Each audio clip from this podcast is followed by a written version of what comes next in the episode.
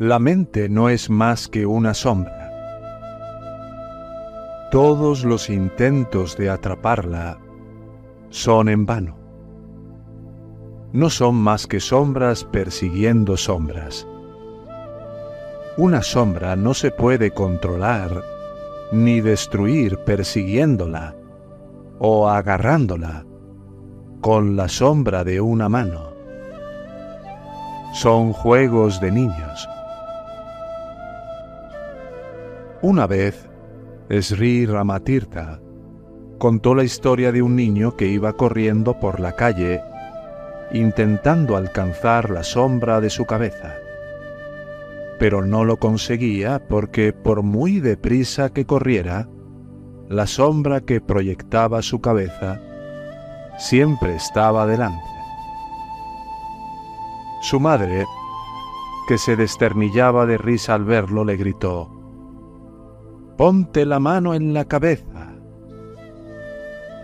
Al hacer lo que le dijo su madre, la sombra de su mano atrapó la de su cabeza y por fin el chico se quedó satisfecho.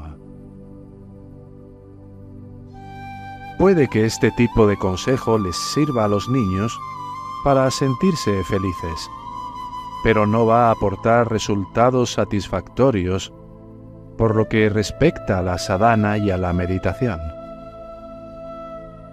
No pierdas el tiempo persiguiendo esas sombras que son los pensamientos, ni esa sombra que es la mente con técnicas de control mental porque dichas técnicas también son sombras. Regresa al origen de esa que es la mente y quédate ahí.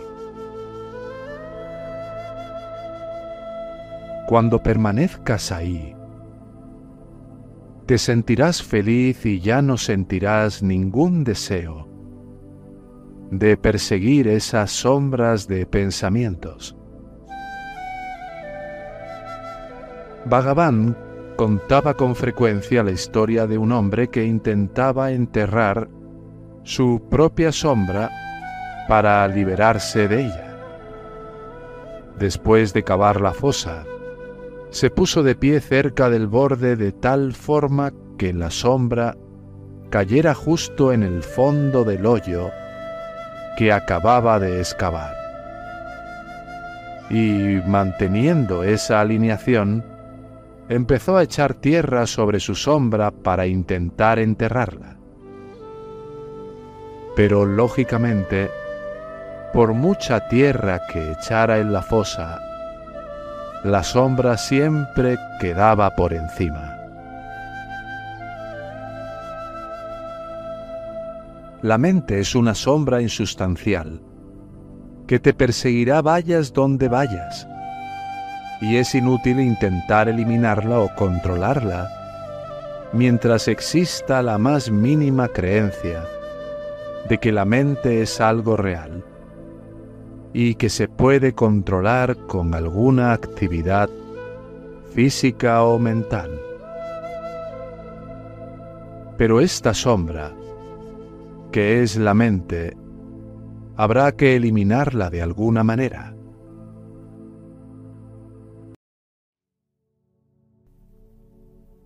Cuando uno se vuelve consciente del ser, la mente deja de existir, lo cual no quiere decir que uno quede sumido en la conciencia del ser si elimina la mente, sino que es algo que sucede cuando comprende y se da cuenta de que la mente no ha existido nunca.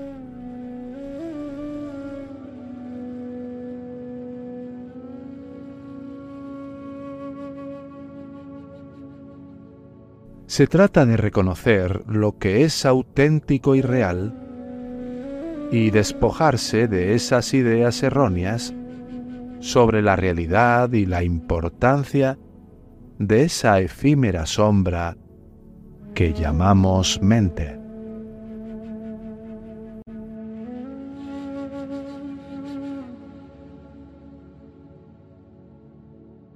Por esa razón, Bhagavan y muchos otros maestros ponen siempre como ejemplo la analogía de la cuerda y la serpiente.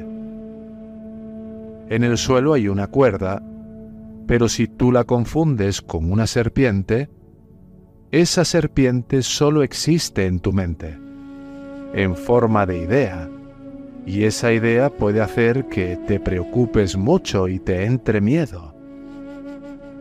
También puede que desperdicies mucha energía mental planteándote qué puedes hacer para evitar esa serpiente o para matarla. Pero una cosa es cierta. La única serpiente es la que está en tu imaginación.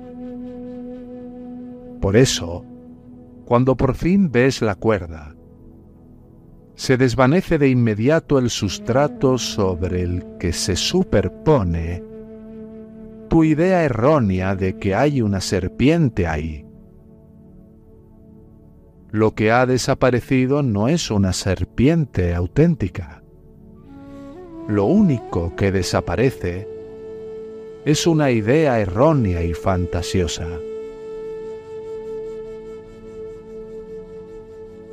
El sustrato sobre el que se superpone la idea errónea de la mente es el ser. Mientras se ve a la mente, no se puede ver el ser, el sustrato, porque lo que oculta una idea errónea es este ego que trata de persistir. Y al revés, cuando se ve el ser no hay mente. Pero ¿cómo puede uno deshacerse de ese falso concepto de que la mente es algo real? De la misma forma que uno se quita cualquier idea equivocada de la cabeza, dejando de creerte. Si eso no se produce de forma espontánea, cuando recibes esa verdad de un maestro, no dejes de repetirte, no soy la mente, no soy la mente, la mente no existe, la mente no existe y solo existe la conciencia. Si estás firmemente convencido de que esa es la verdad, un día esa firme convicción madurará hasta el punto de que la experimentarás de forma directa. La conciencia es lo único que existe.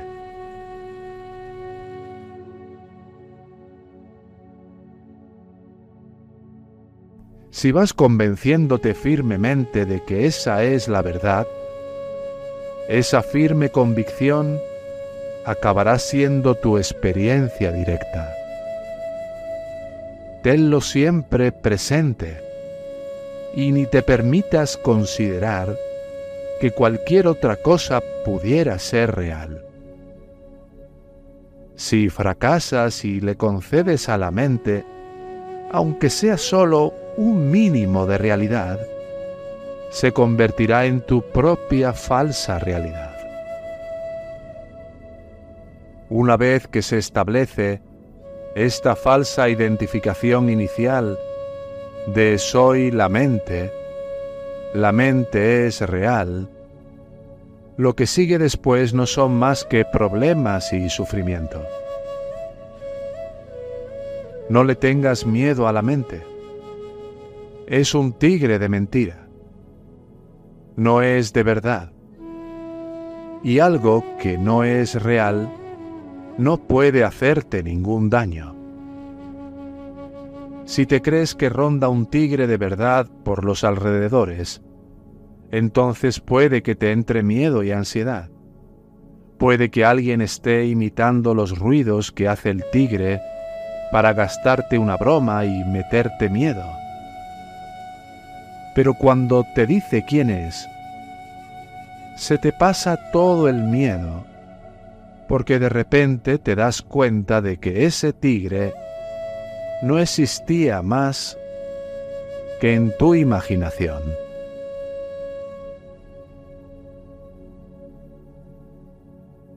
Se puede tener una experiencia temporal del ser, de la realidad subyacente, pero dicha experiencia acaba esfumándose. ¿Puedes darnos algún consejo para conseguir estabilizar ese estado? Es posible que la vela se apague si hace demasiado viento. Si quieres que dé luz otra vez, tendrás que volverla a encender. Pero el ser no es así. No es una llama que pueda apagar el viento de los pensamientos y de los deseos, sino que siempre está brillando y resplandeciendo, siempre reluce. Si no eres consciente del ser, quiere decir que lo has ocultado con una cortina o con un velo que te impide verlo. Pero el ser no se esconde detrás de ninguna cortina. Eres tú quien corre tras esa cortina al creerte toda una serie de ideas que no son ciertas. Si una cortina se abre, pero se vuelve a cerrar después, quiere decir que aún te crees toda una serie de conceptos equivocados, pero cuando los erradiques por completo, no volverán a aparecer. Mientras sigan ocultando al ser, seguirás necesitando hacer sadhana sin parar.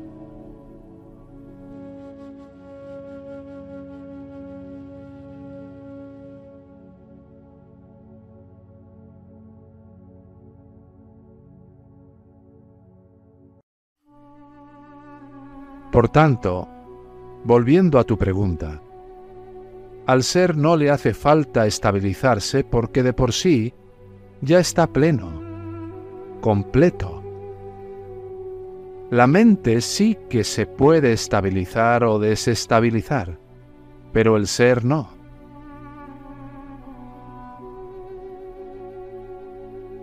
Cuando dices hacer sadhana sin parar, ¿Te refieres a hacer autoindagación?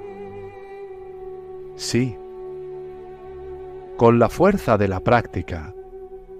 Al hacer esta sadhana desaparece ese velo y ya no queda impedimento alguno. Puede que alcances la cima de Arunachala, pero si no estás atento, si no prestas atención, puedes resbalar y acabar en Easaniamat, una institución al pie de la colina.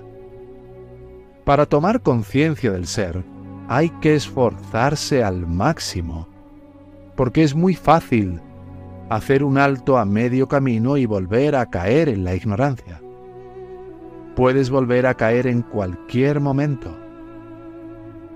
Cuando se llega a la cima por primera vez, para quedarse ahí hay que hacer un tremendo esfuerzo con toda la fuerza de voluntad. Pero con el tiempo llegará un momento en que ya estarás plenamente establecido en el ser y desde ahí ya no se puede caer. Habrás llegado a tu destino y no hará falta que te esfuerces más. No obstante, hasta que llegue ese momento, es necesario hacer sadhana sin cesar. ¿Es importante tener un gurú durante esa etapa? ¿Durante ese periodo en el que se requiere un gran esfuerzo constante? Sí.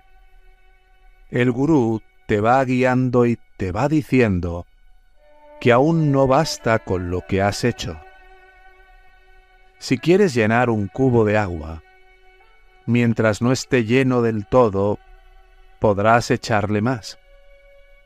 Pero si ya está completamente lleno, lleno a rebosar, no tiene sentido que le intentes añadir más agua.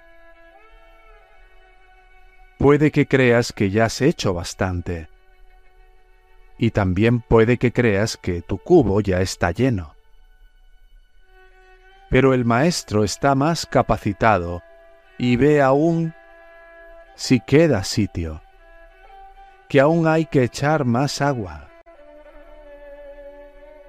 En estas cosas no te fíes de tu propio criterio.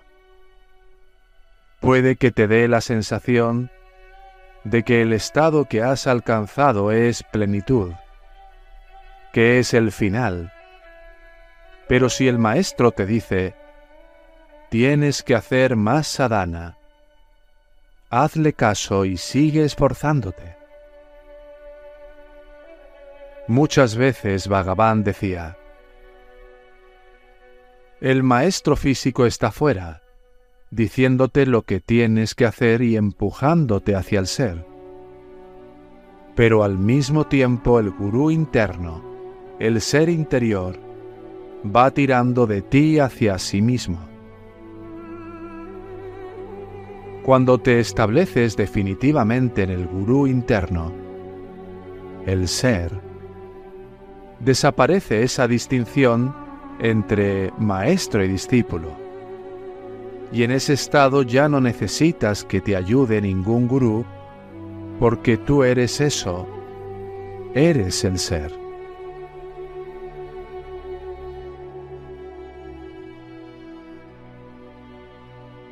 Hasta que el río desemboca en el mar, se ve obligado a fluir sin cesar, pero al llegar al mar, y convertirse en mar, el agua deja de correr.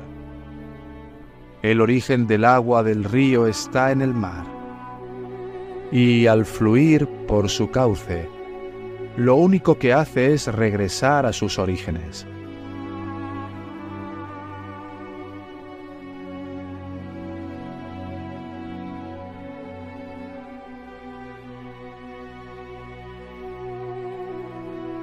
Al meditar o hacer sadhana, estás fluyendo hacia tu origen, hacia el lugar de donde provienes.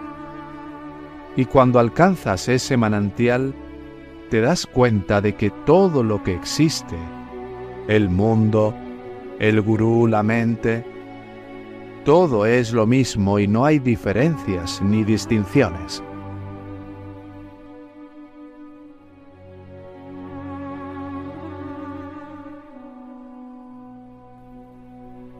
La ausencia de dualidad es ñana. La dualidad es samsara. Cuando consigues desprenderte de la dualidad, lo único que queda es Brahman. Y te das cuenta de que tú mismo eres ese Brahman.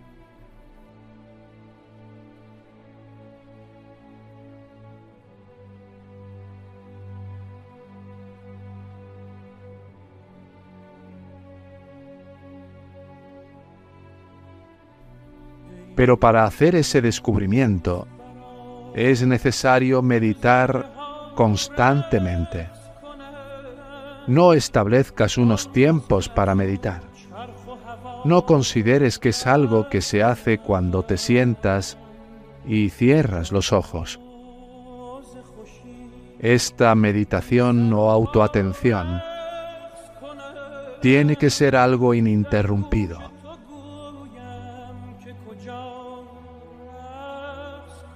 Autoindaga al comer, al caminar, hasta cuando estés hablando.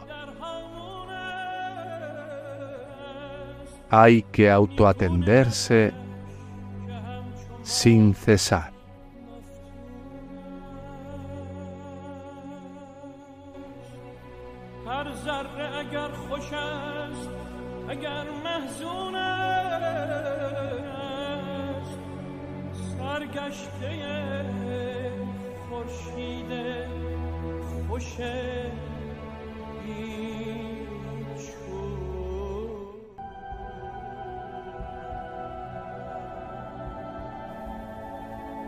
¿Cuánto de importante es para ti despertar del sueño de la mente?